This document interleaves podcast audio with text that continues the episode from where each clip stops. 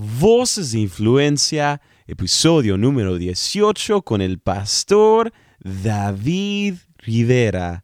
Quítate la máscara. Ese día, Joshua, yo me quité mis máscaras y entendí que mi verdadera aceptación, incluso siendo cristiano, no entendía que estaba en Dios. Pero gracias a su amor y su misericordia, a mis 20 años entendí lo que te estoy contando, de que me tenía que quitar las máscaras y pude empezar a desarrollar un ministerio basado en mi verdadera aceptación en Dios. O sea que Dios me libró de hacer del ministerio mi medio de significación. Hola querido amigo, bienvenido a tu programa Voces de Influencia, transmitido por tu cadena de enlace, una imagen que viene desde lo alto. Yo soy tu anfitrión Joshua Galdes. ¿Cuál es tu identidad? Tu vida vale más de lo que te puedes imaginar. Y hoy en el programa nos acompaña el pastor David Rivera, que nos cuenta de cómo él encontró su identidad en Dios, de sus vivencias como el pastor de la iglesia Community en el sur de la Florida, y también de un encuentro con el Espíritu Santo que cambió la trayectoria de su vida. Así que hoy en el programa, con nosotros el pastor David Rivera.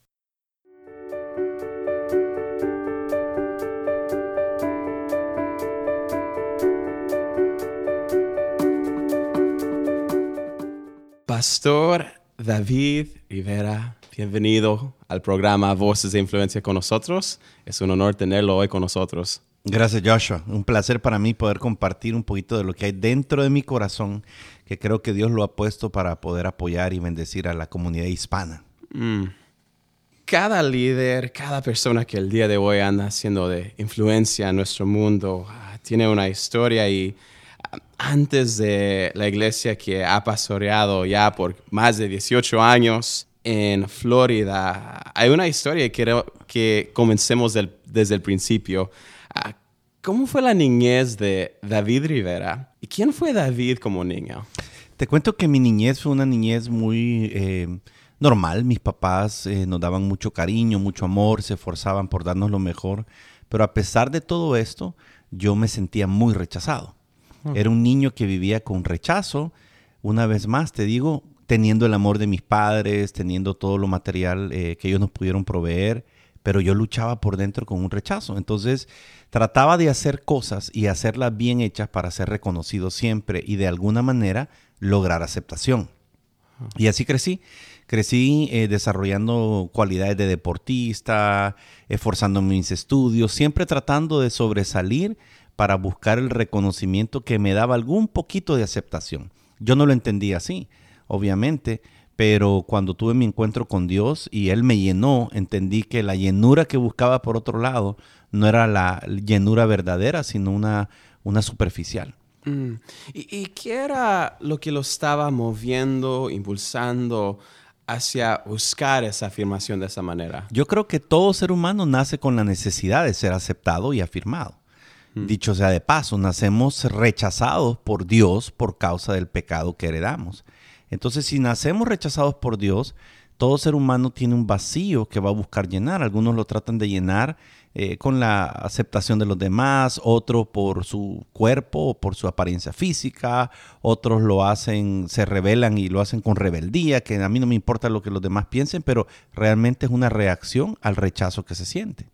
Hablando de el mundo de, cada uno de nosotros, ah, incluyéndome a mí mismo, a veces, entonces hay esa historia, eh, está una experiencia con rechazo, pero después entra a los caminos de Dios, Dios lo cambia y lo transforma, ha batallado con esta batalla de buscar afirmación con el ministerio a veces. Ahí te cuento. Me entrego a Jesús a mis 11 años y empiezo a descubrir una vida diferente, una vida que Dios me podía llenar y Él poco a poco me empieza a mostrar el camino verdadero a su amor. Y empecé a entender que yo no podía buscar en lo que los demás pensaran de mí o en los logros que yo tenía mi verdadera afirmación y aceptación, sino que la debía de buscar en Dios. Luego me alejo de Dios por unos años y a mis 19 años tengo mi reencuentro con Dios. Él me cautiva el corazón para empezar yo a contarle a mis amigos que Él me había salvado. Y empezamos a hacerlo con mi esposa, sin asistir a una iglesia. Fue algo muy genuino y muy espontáneo que salió de nosotros. Luego empezamos a ir a una iglesia, empezamos a servir con los jóvenes. Y me recuerdo en una reunión donde Dios me habló y me dijo, quítate tus máscaras. Me dijo, todo el tiempo te has puesto máscaras para que los demás te acepten, cuando todo el tiempo yo te he aceptado y te he amado. Mm. No vivas más así. Ese día, Joshua, yo me quité mis máscaras y entendí que mi verdadera aceptación, incluso siendo cristiano, no entendía que estaba en Dios. Incluso siendo líder y pastor de jóvenes, no entendía totalmente que estaba en Dios. Pero gracias a su amor y su misericordia, a mis 20 años entendí lo que te estoy contando, de que me tenía que quitar las máscaras y pude empezar a desarrollar un ministerio basado en mi verdadera aceptación en Dios. O sea que Dios me libró de hacer del ministerio mi medio de significación antes de empezarlo al, nivel que ahora estamos. Si no, quizás hoy viviría yo tratando de hacer las cosas para Dios, realmente buscando ser feliz yo. Mm, mm. ¿Y, cuál fue la diferencia entre David con la máscara y David viviendo en la autenticidad de quien Dios lo había creado? Libertad. Porque mm. cuando tú eres la misma persona en todo lugar y en todo momento, obviamente con el entendimiento que Dios puede ser una mejor versión de ti, pero cuando tú eres el mismo donde quiera que estás y no estás haciendo las cosas para que te acepten, eres libre. Eres mm. una persona genuina. No tienes que estar pensando, bueno, cómo me miran, qué piensan de mí, voy a hacer esto bien hecho, lo voy a lograr, voy a ser el número uno para que me reconozcan. Eres libre de eso. Entonces te dedicas a hacer lo mejor de ti para agradar a Dios, sabiendo que hay un potencial que Él puso en ti, pero tu propósito principal en la vida es sacarle el jugo a tu vida mm. y adorar a Dios con todo lo que estás haciendo. Mm. La gran diferencia. Y al empezar ese cambio, ¿en qué formas impactó esa identidad como hijo amado de Dios? No importa lo que hago para buscar afirmación, pero más allá, ah, hago lo que hago de una identidad conociendo quién soy en Dios, pero ¿en qué formas impactó eso su relación con sus hijos, con su congregación y, lo demás de su vida?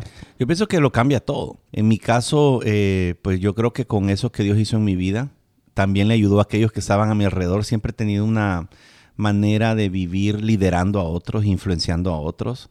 Cuando yo jugaba, por ejemplo, voleibol, béisbol, era el capitán de mi equipo. O sea, siempre Dios me dio esa capacidad de liderar y de que me siguieran.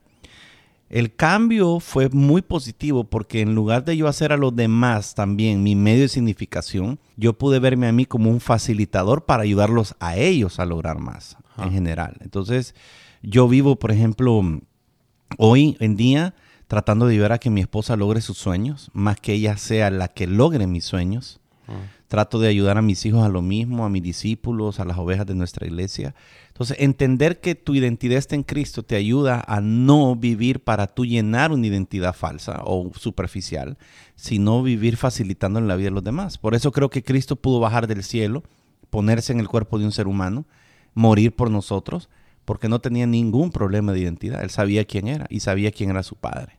¿Por qué si, le pregunto cuál ha sido la historia detrás de la expansión, la multiplicación del ministerio suyo, ¿cuál sería la respuesta a eso? Yo te diría una, fe y perseverancia. Mm. La Biblia dice, con fe y paciencia se heredan las promesas. Yo pienso que un líder tiene que desarrollar la capacidad de mantenerse firme, no importa los obstáculos, no importa los fracasos en el camino, no importa que te caigas, que te vuelvas a levantar y yo creo que ser consecuente con eso es muy importante. Yo creo que el hijo pródigo volvió a su casa y dijo, voy a volver donde mi papá, porque el hijo pródigo sabía que su papá iba a estar allí. Si el papá del hijo pródigo hubiera sido un papá inestable, el hijo hubiera dicho, ¿y qué tal que no esté mi papá? ¿Será que vuelvo porque mi papá está y no está? No, el hijo pródigo sabía que su papá era alguien estable. Entonces yo creo que igual, en mi caso, yo he tratado de ser una persona muy consecuente, constante, perseverante. Estamos allí, le digo, le digo a la gente de nuestra iglesia que nuestro deseo es que no importan los años que pasen, que ellos nos vean haciendo lo mismo para Dios. Obviamente los frutos van creciendo, la influencia va creciendo, pero estás haciendo lo mismo. O O sea, Mm. y si lo estás haciendo, hazlo bien, no renuncies, aunque hay momentos donde te dan ganas de tirar la toalla, no lo hagas, porque Dios cuenta contigo y Él te va a dar las fuerzas para levantarte. En algunos momentos lo he visto hablar de los pastores Cash y Sonia Luna como sus pastores. Ah, ¿Cuáles han sido algunas lecciones más grandes que ha aprendido de ellos? Pues te cuento que yo aprendo con mi pastor eh, en todo momento, cuando compartimos eh, una comida, cuando estamos juntos. Y una de las cosas que yo más admiro de ellos y, de él como mi líder y pastor es eh, que son igual en el púlpito, abajo del púlpito, en su casa, con los amigos, con los pastores, son iguales. Son personas de fe y personas que se arriesgan. Mm. Entonces, eh, un hombre muy sabio y creo que es una de sus cualidades. Tiene mucha fe para lograr cosas para Dios y mucha sabiduría para administrar lo que Dios le ha dado. Y eso, eso lo admiro mucho. Otra cosa que admiro mucho en mis pastores es su familia. Mm. Yo cuando veo a sus hijos y yo digo, Señor, gracias porque en mis pastores puedo ver mi futuro y el de mis hijos. Mm. Y eso creo que es muy importante. Yo no, yo no creo que el ministerio eh, tenga que sacrificar a la familia. Y eh, creo que ese es un error algunas veces de los ministros. Decir, no, es que mi familia ha sufrido por el ministerio. No, no balancear tu vida ministerial y tu familia la ha hecho sufrir, pero no le echemos la culpa al ministerio. Entonces yo admiro mucho eso de mis pastores porque puedo ver mi futuro. Me encanta eso porque ha- hay los mentores buenos y también hay mentores malos. En, ¿Qué es la importancia de- la mentoría y también cómo puede escoger una persona un mentor bueno? Yo pienso que mm, primero tienes que ser guiado por Dios a la persona que te puede ayudar a levantar tu nivel.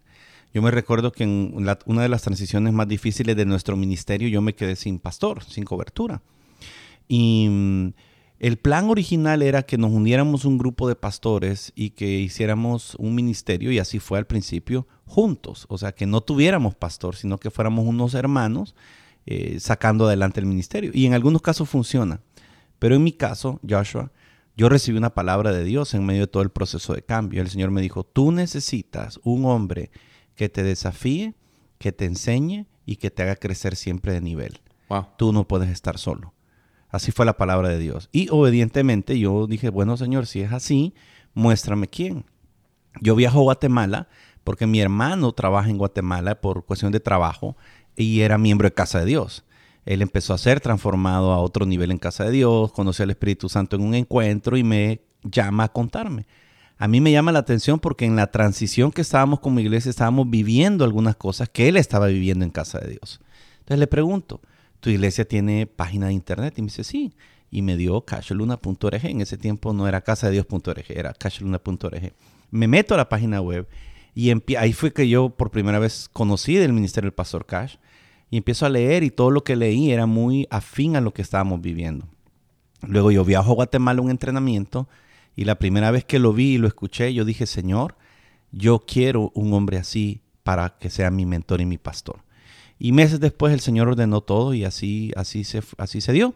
Y entonces eh, creo que no solamente fue mi deseo, sino que fue guiado por Dios. Y creo que todo pastor necesita eso. O sea, ser sensato en lo que quiere, pero también pedirle al Señor que le abra la puerta para la persona correcta, afín a ti, con una filosofía ministerial similar. O sea, yo oigo a mi pastor y digo, yo pienso igual en esto. O sea, casi que pienso igual en, en muchas eh, valores o principios de la familia, finanzas, todo lo demás. Entonces, en mi caso es una bendición poder tenerlos cerca y que sean mis mentores y la pastora Sonia de mi esposa. Y como te digo, vemos a, a- sus hijos, Juan Diego, Cachita, Anita, y decimos, "Oh, así queremos que sean nuestros hijos también.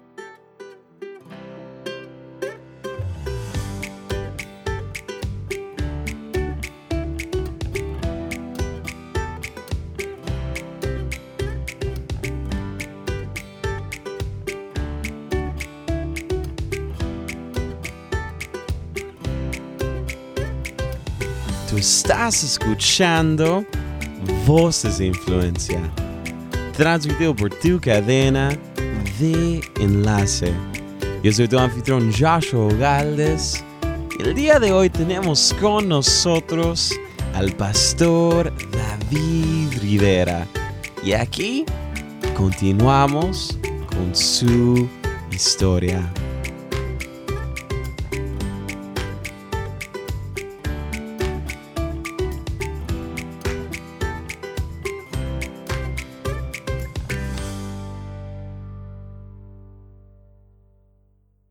Hablando de familia y también del matrimonio, en un momento lo escuché decir, el matrimonio es un taller de aprendizaje constante.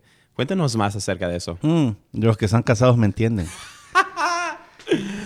Lo que pasa es que tú vas evolucionando en la vida. Entonces, eh, por ejemplo, yo voy cambiando en la medida que voy avanzando mis etapas. Entonces, yo mismo me estoy descubriendo a mí. Mm. Entonces, a mi esposa le toca descubrir otra etapa de mi vida. De la misma manera, ella va cambiando. Entonces, yo tengo que aprender a adaptarme a sus cambios. Mm. Por eso es que uno en el matrimonio nunca deja de aprender. Vienen los hijos y tienes que ir aprendiendo a conocer a tus hijos. Entonces, si tú te casas y, tu mentalidad es cerrada y decir, bueno, aquí las cosas no van a cambiar, yo me casé contigo cuando eras así, no va a funcionar, porque los seres humanos somos también, o sea, evolucionamos en nuestra mentalidad, nuestro carácter, nuestra vida espiritual, y yo pienso que uno debe de aprender a hacerlo en el matrimonio. Mm. Usted habló de evolución y en el ministerio, en la vida, ah, habló de un momento en el cual los máscaras, las máscaras se cayeron, pero además de eso me imagino que en su jornada han habido momentos en los cuales paradigmas se han caído. ¿Cuáles han sido algunas de las paradigmas que han caído en su vida o también en el ministerio? Eh, bueno, el más importante es eh, con respecto a mi relación con la persona del Espíritu Santo. Mm. Porque aunque nosotros creíamos ministerialmente al comienzo en el Espíritu Santo, en Jesús, en el Padre, al Espíritu Santo lo teníamos como la tercera persona de la Trinidad que está allí, pero mm, hay que darle más importancia a Jesús y al Padre porque como no lo conocemos.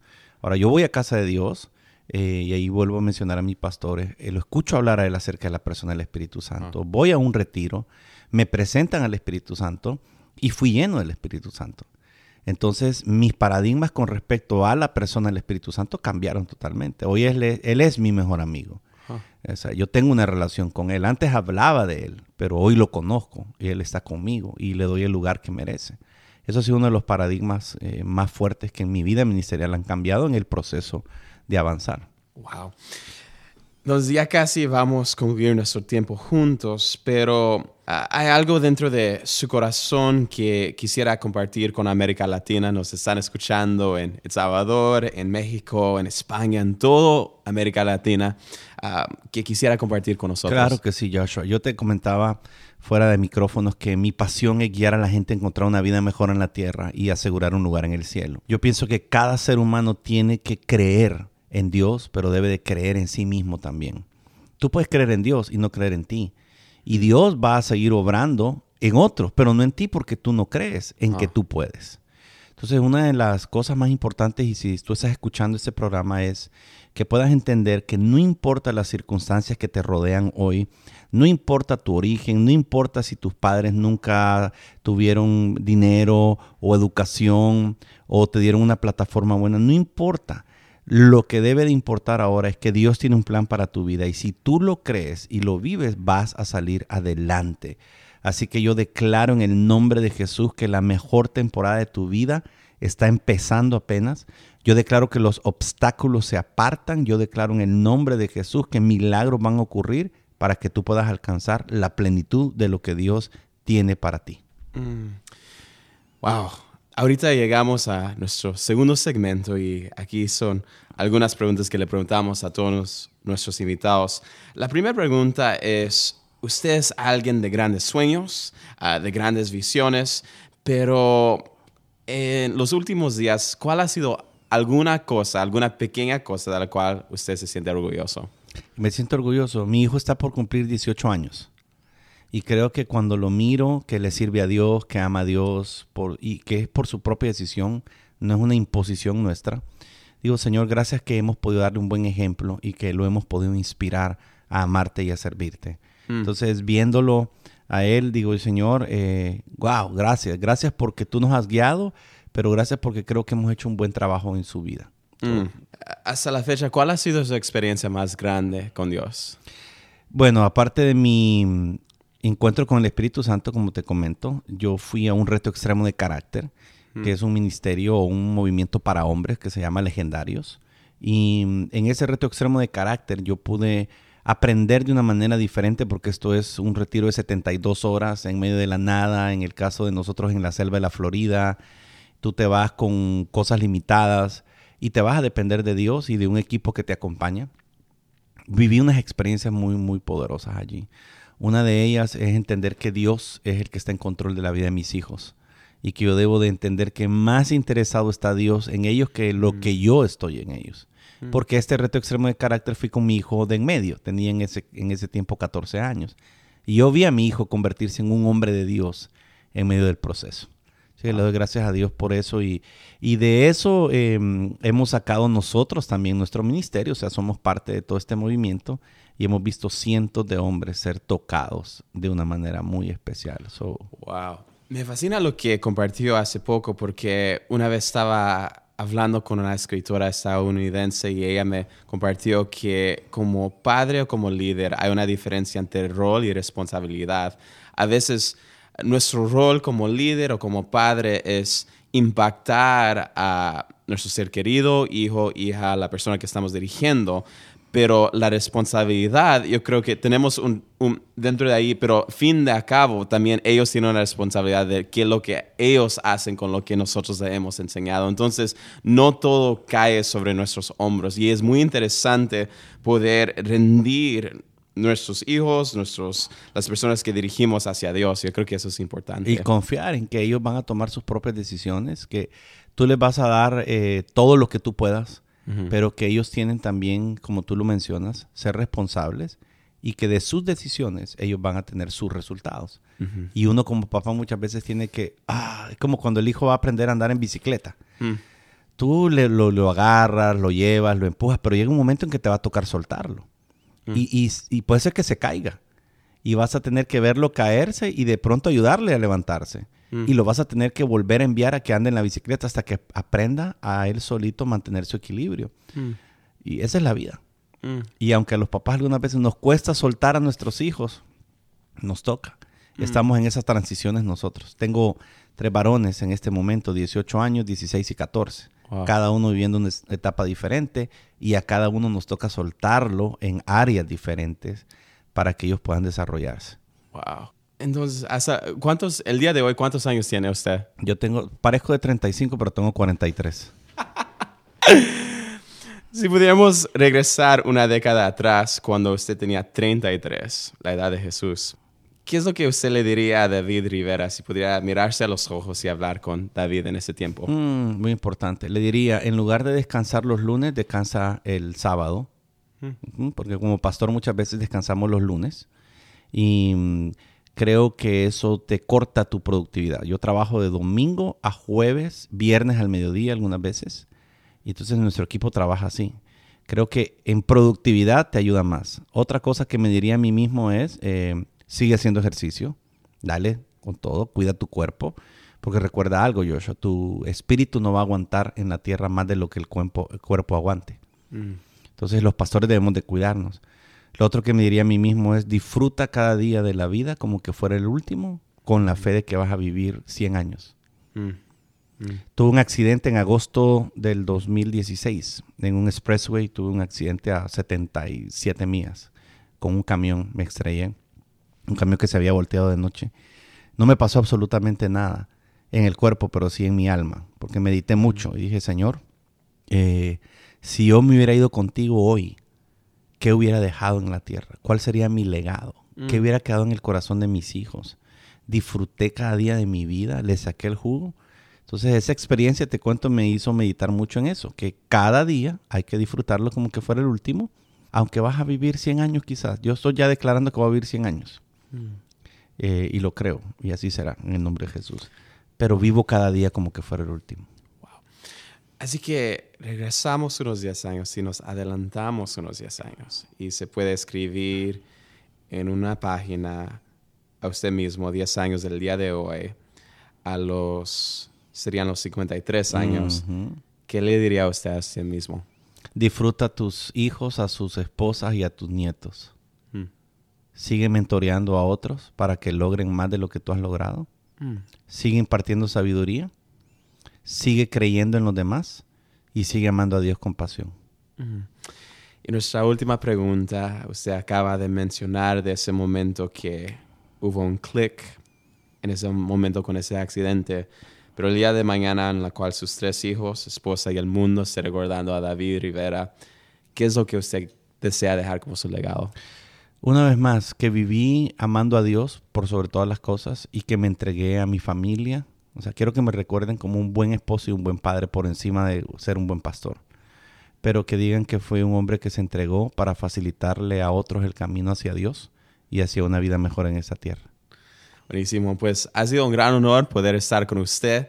Para los que nos están escuchando y quizás ah, quieren estar conectados con el ministerio, con todo lo que está haciendo usted, ¿qué es la mejor forma que pueden hacer eso? Pueden visitar nuestra página de internet, elguapo.com. La, esa, la, esa, la, tuve que cerrar.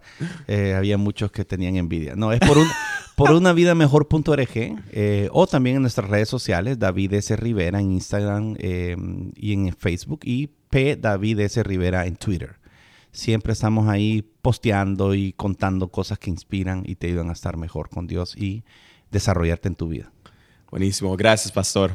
Un gusto. Gracias Joshua a ti una conversación que realmente nos anima a vivir al máximo.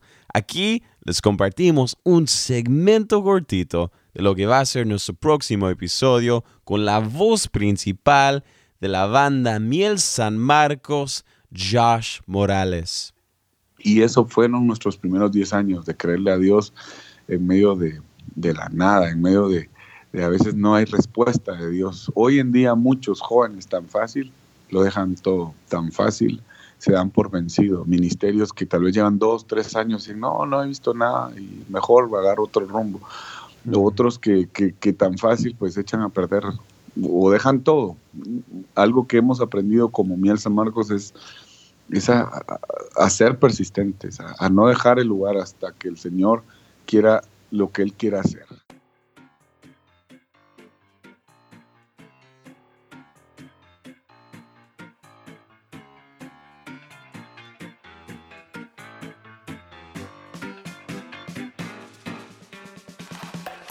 Querido amigo, quisiera tomar este momento para agradecerte a ti por escuchar este programa. Es un gran honor y privilegio acompañarte cada semana. Si algo te impactó de la entrevista del día de hoy, por favor compártelo y avísanos por las redes en Facebook, Twitter o Instagram. Puedes buscar enlace y dejar tus comentarios del podcast allí mismo. Si nos estás escuchando por medio de iTunes y tienes un momentito, te animamos a que nos dejes una evaluación del programa allí mismo, porque nos ayudaría muchísimo con nuestra meta de alcanzar a más personas. De nuevo, muchísimas gracias por escuchar Voces de Influencia. Yo soy tu anfitrión Joshua Ogaldes, despidiéndome hasta la próxima, mi querido amigo. Un fuerte abrazo de todos aquí en Enlace. Que Dios te bendiga.